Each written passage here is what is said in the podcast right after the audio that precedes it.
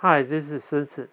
I've always remembered that 20 some years ago, British economist Anthony Giddens presented the idea the third way.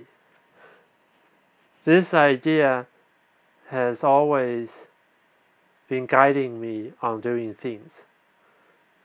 For example, I'm working on finding a different way to operate in Taiwan's tea industry.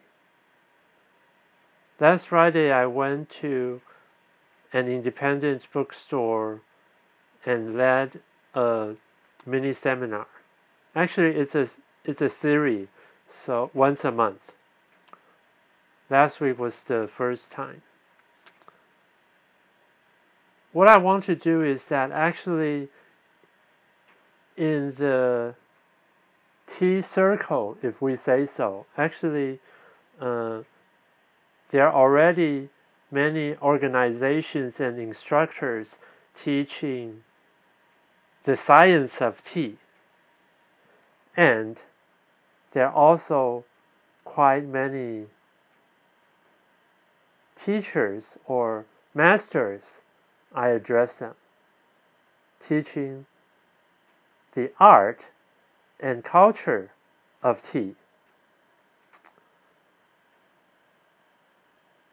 However, I believe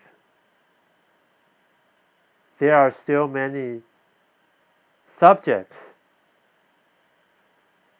we can study. So, what I'm doing is that I want to do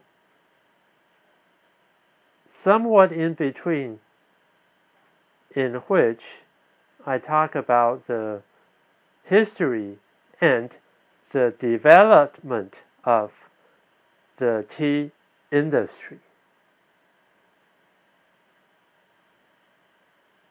Because uh, the funny thing here is that uh,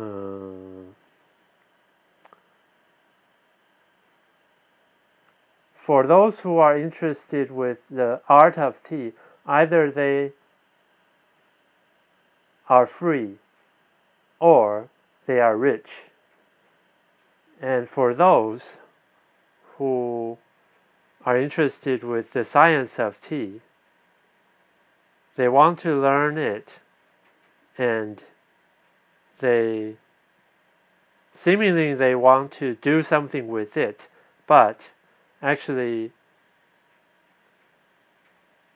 business management is another subject, but uh, there are only few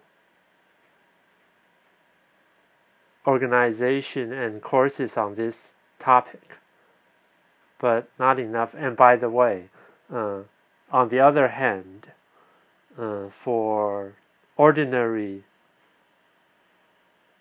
people, not uh, potential consumers,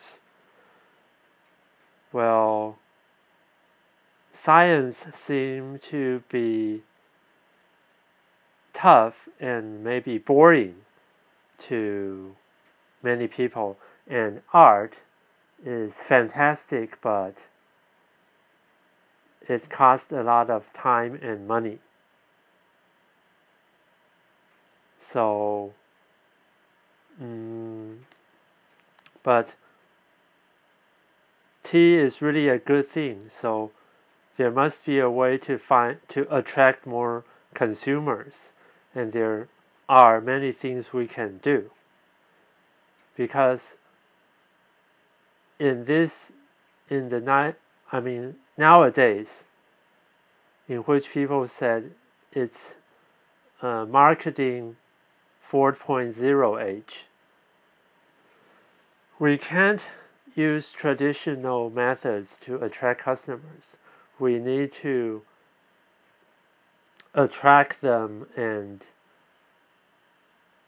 make them identify with our story or things we said, and then they will have action and then begin their purchasing activities. So what I have in mind is that I want to talk about the history and well till nowadays so we can say history and daily life of tea and hoping in this way that I can attract more people to support our tea industry and help our tea industry to grow larger